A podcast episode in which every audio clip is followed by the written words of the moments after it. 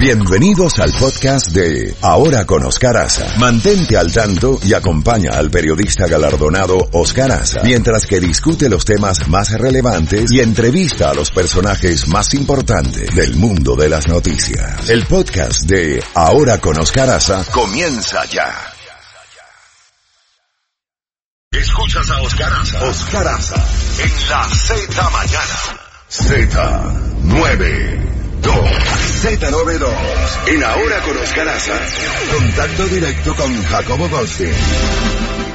Mi querido Jacobo, avanti, adelante. En primer lugar, deberíamos todos de hincarnos y dar gracias a Dios que nos hemos salvado. Sí. Porque ese huracán pudo haber hecho estragos aquí en la parte sur de la Florida donde vivimos todos y más bien los paganos de la fiesta terminaron siendo los pobres habitantes de las Bahamas, sobre todo esa isla de Abaco, que quedó prácticamente sumergida. Esas escenas tomadas por satélites desde el aire que ven a la, ciudad prácticamente bajo agua. 60% Oscar de las eh, habitaciones de las casas deshechas, destruidas o semi destruidas es una cantidad enorme.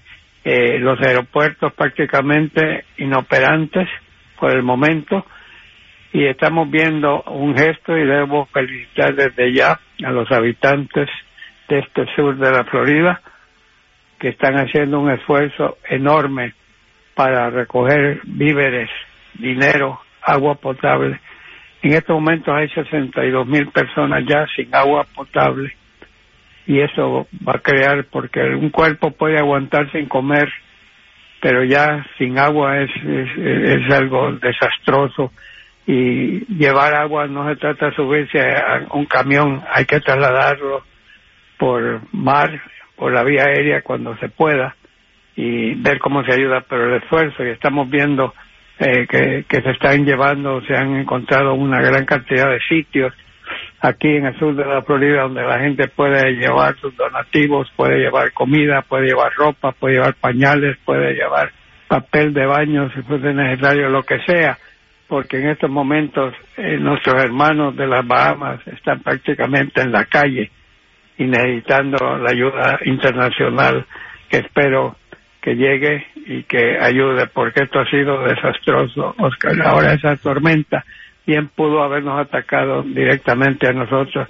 Si se desvía un poco de la ruta porque como he comentado contigo Oscar habiendo visto de cerca el huracán Mitch pasó cinco días entre las islas de la bahía pero no era categoría cinco era categoría tres.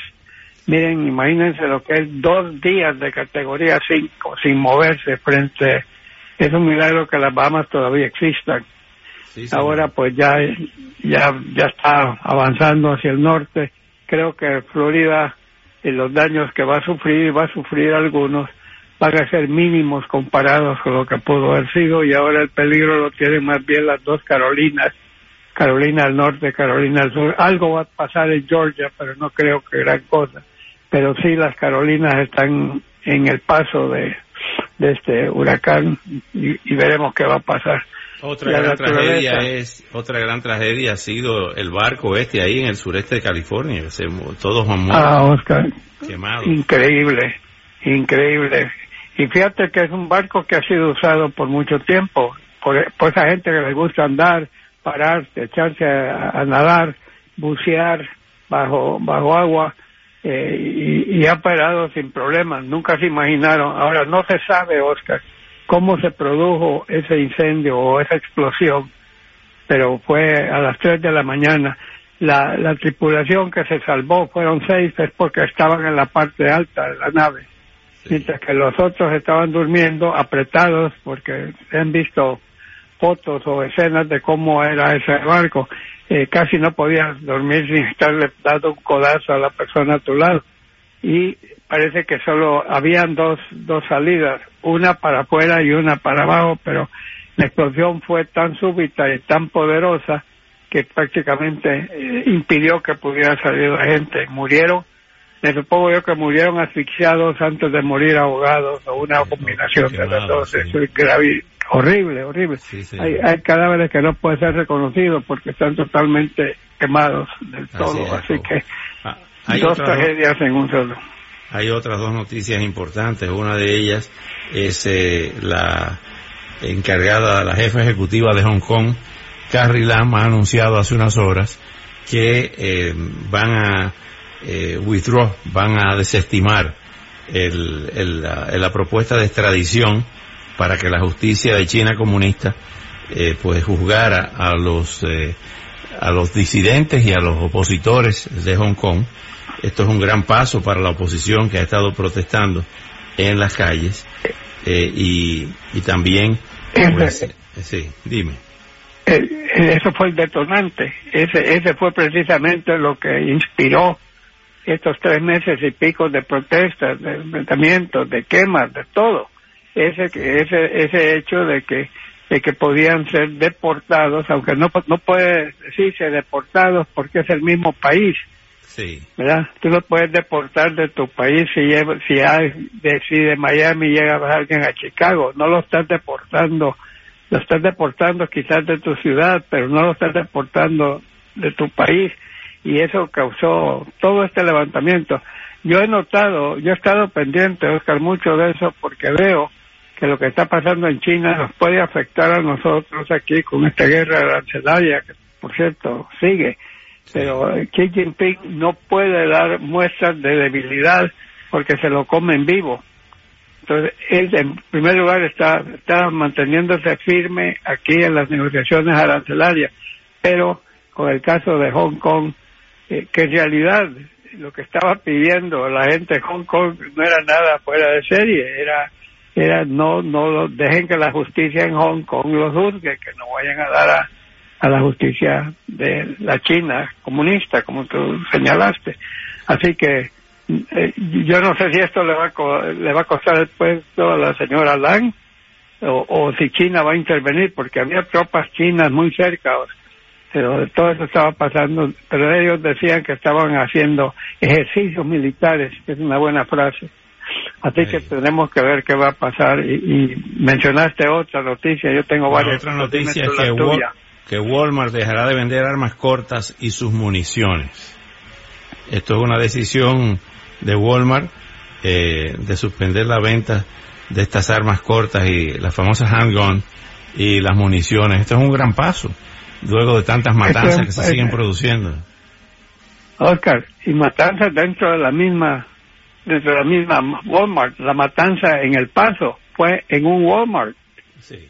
Y hubo dos otros casos. En un, un ataque en Walmart murieron dos personas, el otro lo evitaron a pura eh, suerte porque alguien vio a alguien entrando ahí con un arma y dio la alarma y, creo que lograron ultimar a esa persona fuera pero Walmart ya estaba en la mira. Ahora, Oscar, hay una cosa que francamente a mí me trae atónito. Las encuestas a nivel nacional demuestran que un noventa y pico por ciento de la población está de acuerdo con ciertas medidas para controlar la compra, tenencia y uso de armas. Entonces, la Asociación Nacional del Rifle sigue empeñada.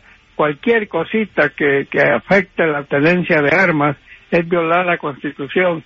Eso no es cierto. Hay leyes que limitan y que controlan y el puro hecho de lo que ha hecho Walmart es verdaderamente muy especial. Pero y también no solo no solo las armas, sino que las cartucheras, Oscar, que se las pegas a un arma y la conviertes en ametralladora prácticamente. Así es. Entonces, pero también Walmart no solo está tomando el paso, porque Walmart es la cadena de tiendas que más vende, con excepción de las tiendas que venden armas, que se dedican a la venta de armerías, creo que sería la palabra correcta.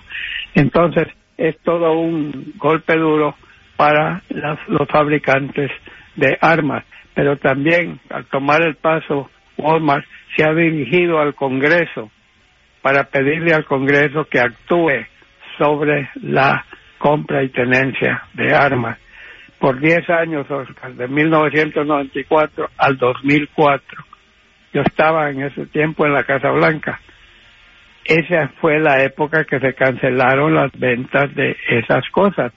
Pero en el 2004, cuando se venció el plazo, eh, volvió a quedar como antes y, y, se siguieron vendiendo estas armas con todas estas libertades de acción.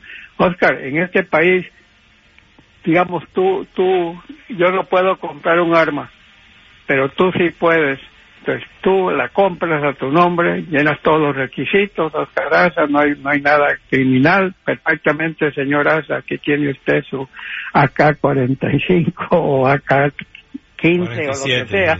Y, y, tú me ves al día siguiente, me dice, mira Jacobo, te la conseguí, llévatela. Y no queda registro alguno. Según los registros, tú tienes esa arma. Y, y, y la otra cosa que pasa también es en esas reuniones donde de, armas, donde venden armas como, como quien vende cacahuates. Ah, ¿te gustó esta? ¿Cuánto me das por ella? Los famosos gun shows. Sí, los gun shows. Entonces, y, y eso de que, de que esto, es esta leyenda de que las armas no matan, que es la gente que mata, las armas no matan, eso no es cierto, Oscar. Si esa gente no tuviese esas armas, no tendríamos estas matanzas. Hay un montón de países que no venden armas a, la población civil y el índice de matanzas es nulo. Este es el país que más armas tiene vendidas o regadas por ahí. Hay 300 millones de habitantes, hay 350 millones de armas. Así es. Y, y yo no me opongo, yo creo que nadie se opone a que hayan armas para cazadores, pero no ametralladoras. Tú no necesitas para cazar un, ganado, un, ganado, un venado un rifle que te va a dar 100 disparos por minuto o por segundo, yo que sé, no es necesario. Pero eh, tenemos esta cosa y, y ahora tenemos otra cosa. Al, al presidente, al líder de la mayoría republicana del Senado, a Mitch McConnell, se le ha oído decir, bueno, Sí, él ha sido criticado enormemente por no dar cabida a que se vote sobre una reforma. La Cámara ya lo hizo, la Cámara de Representantes que controla los demócratas. Entonces, ¿qué es lo que ha dicho McConnell? Miren, nosotros necesitamos que el presidente nos diga qué es lo que él aprobaría para someter eso a votación. No quiero someter algo a votación para que luego el presidente no lo firme. ¿Ok? Normalmente, en años previos, era el Congreso el que emitía las leyes y le tocaba al presidente decir me quedo con ella o la voy a vetar y si la veta y hay un 75% de los congresistas que se pueden sobreponer al veto, allí se queda, es ley, pero ahora el presidente es el que va a dictar cuál es la ley. Y, y eso mm, no sabemos cómo va a funcionar eso y no sabemos si va a haber o no esa eh, han habido demasiadas matanzas históricas. Aquí vamos a pasar un día hablando de todas las matanzas, sobre todo aquella en Connecticut de los niños de 5 y 6 años, que horrorizó no solo a este país, al mundo entero, y no, y no pasó nada. Yo, yo digo que sí. Sí, perdón. No, no, adelante. No, solo quería, solo quería terminar diciendo, yo no me opongo a la venta de armas para cazadores no me opongo a la venta de armas para alguien que, sienta que quiere proteger a su familia. Estoy totalmente de acuerdo que se vendan como que venden, venden chocolates o conos de ice cream, que, que, que, haya que haya una forma de operar y que y que no sea que está en una nación la nación más armada del mundo. No no debería de ser así. Jacobo, hoy es un día clave en, en Londres con esta votación de ayer que dio al traste con el plan original de eh, el, primer ministro eh, Boris Salirse del Brexit. Con el Brexit, sí. Salirse haya o no haya tratado o acuerdo, ¿no?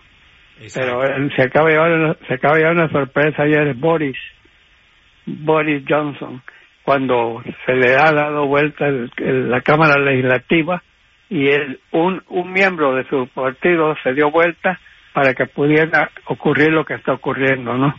Bloquear a Johnson para que no se vaya así nomás sin tener un acuerdo con la Unión Europea. Yo sigo preguntándome, Oscar, ¿qué de malo tendría que haya un segundo plebiscito y que vuelvan a votar?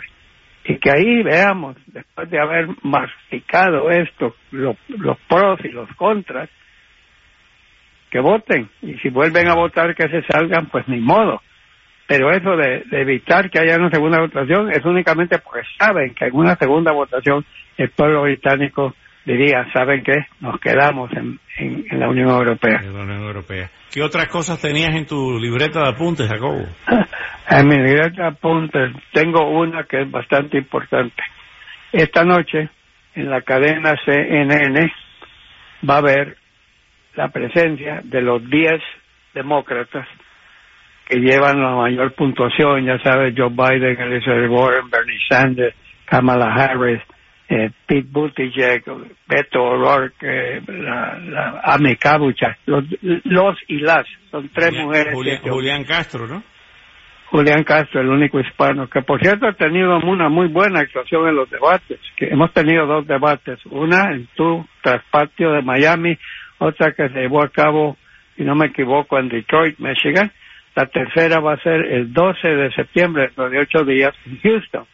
Pero esta va a ser dedicada, CNN, totalmente a calentamiento global, al medio ambiente. Entonces, va a ser de 5 de la tarde a 11 de la noche, para que cada uno de estas 10 personas pueda dar sus puntos, qué haría, eh, contestar preguntas y tocar un tema. Oscar, en los últimos tres años, estoy hablando del, 90, del 2016, 2017 y 2018, cada uno de estos años ha sido el más caliente en la historia desde que se llevan récords, más de 100 años. Y estoy seguro que este año van, a terminar batiendo todos los récords. Nunca recuerdo yo haber oído de tantas inundaciones, de tantas lluvias torrenciales, de tantos huracanes. huracanes devastadores, sí y esa el, el Ártico se está derritiendo, Oscar. esas esas escenas que vemos cayendo glaciares que han estado congelados, qué sé yo, millones de años, de repente deshaciéndose como si fuera ice cream, como si fuera helado, derritiéndose, cayendo, elevando el mar. Algo está pasando. Y el hecho de que muchos políticos están convencidos, pese a que los científicos nos han dicho hasta la saciedad que hay calentamiento global y que algo tenemos que hacer para evitar que esos gases sigan sigan saliendo, subiendo y entonces eh, hay, digo aquí hay gente que dice ah, esos científicos no saben nada, yo sé más que ellos. No hay, hay calentamiento global, aceptémoslo. Lo que pasa podemos podemos discutir qué es lo que cada país puede hacer. Ahí sí estoy de acuerdo, que creo que sería bien. Y estoy de acuerdo que no le echen todo el peso a Estados Unidos y los demás tengan 20 años hasta que empiecen a tomar medidas eh, precaucionarias. Pero que no nos hagamos eh, como los avestruces, no nos metamos la cabeza y decir, ah, eso no está pasando. Eso está pasando. En estos momentos hemos pasado nosotros por gracia de Dios que nos quiere, que no hubiera devastado el sur de la Florida. Ese mismo huracán, imagínate lo que hubiera hecho en, el, en Miami, en Fort aquí en Boca Ratón.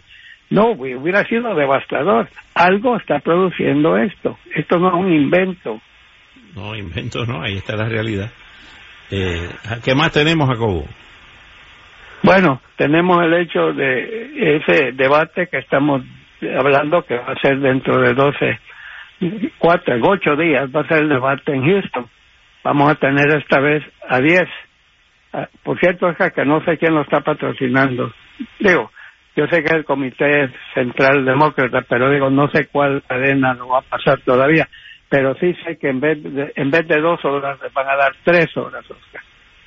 Porque la verdad que con dos horas, diez personas, eh, si, si, si logra seis minutos de tiempo, Oscar, entre una cosa y otra. Has hablado bastante. Esto le va a dar tiempo. Les, agrega, les agrega una hora más a los precandidatos. Todavía sigue Joe Biden arriba en las encuestas y Joe Biden todavía sigue dando declaraciones confusas. Se enreda él solo y eso tiene a mucha gente dentro del partido preguntándose que si que, que, que, que, por qué tiene que ser el candidato. La que está surgiendo. ¿Qué le pasa al disco duro de la, de la azotea de la computadora? Sí, algo, al, algo. disco, al disco Ahora, duro de Biden. Sí, pero como te digo, estamos viendo ciertos movimientos. El Elizabeth Warren ha estado surgiendo. Bernie Sanders todavía está bien alto, pero dejó de subir y más bien ha bajado un tanto. Kamala Harris ya ha estado bajando. Eh, Pete Buttigieg está en quinto lugar en las encuestas.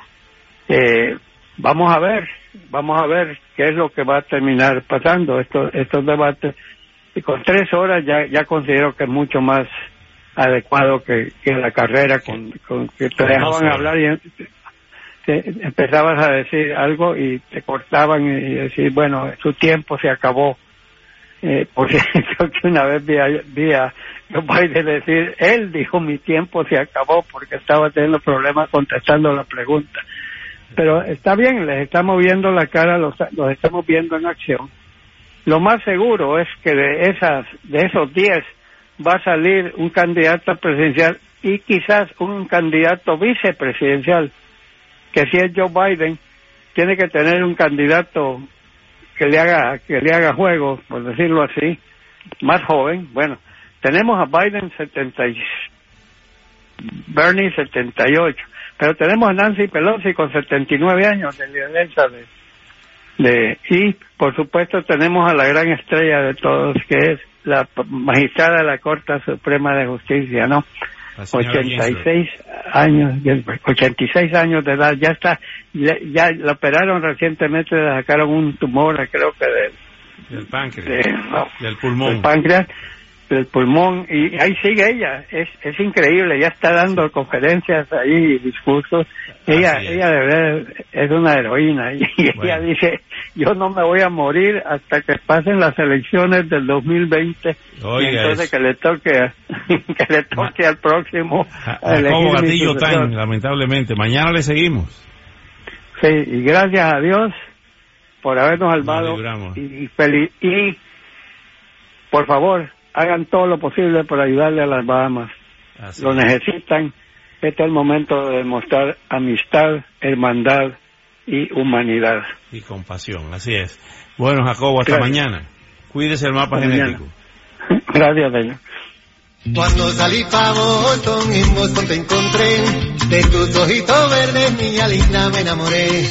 Y te entregué mis sueños, mi reggae, mi café, y mi guitarra Gibson y una lámpara pa' mis pies. Lámpara pa' mis pies. Lámpara pa' mis pies. La luz de tu mirada. Lámpara pa' mis pies.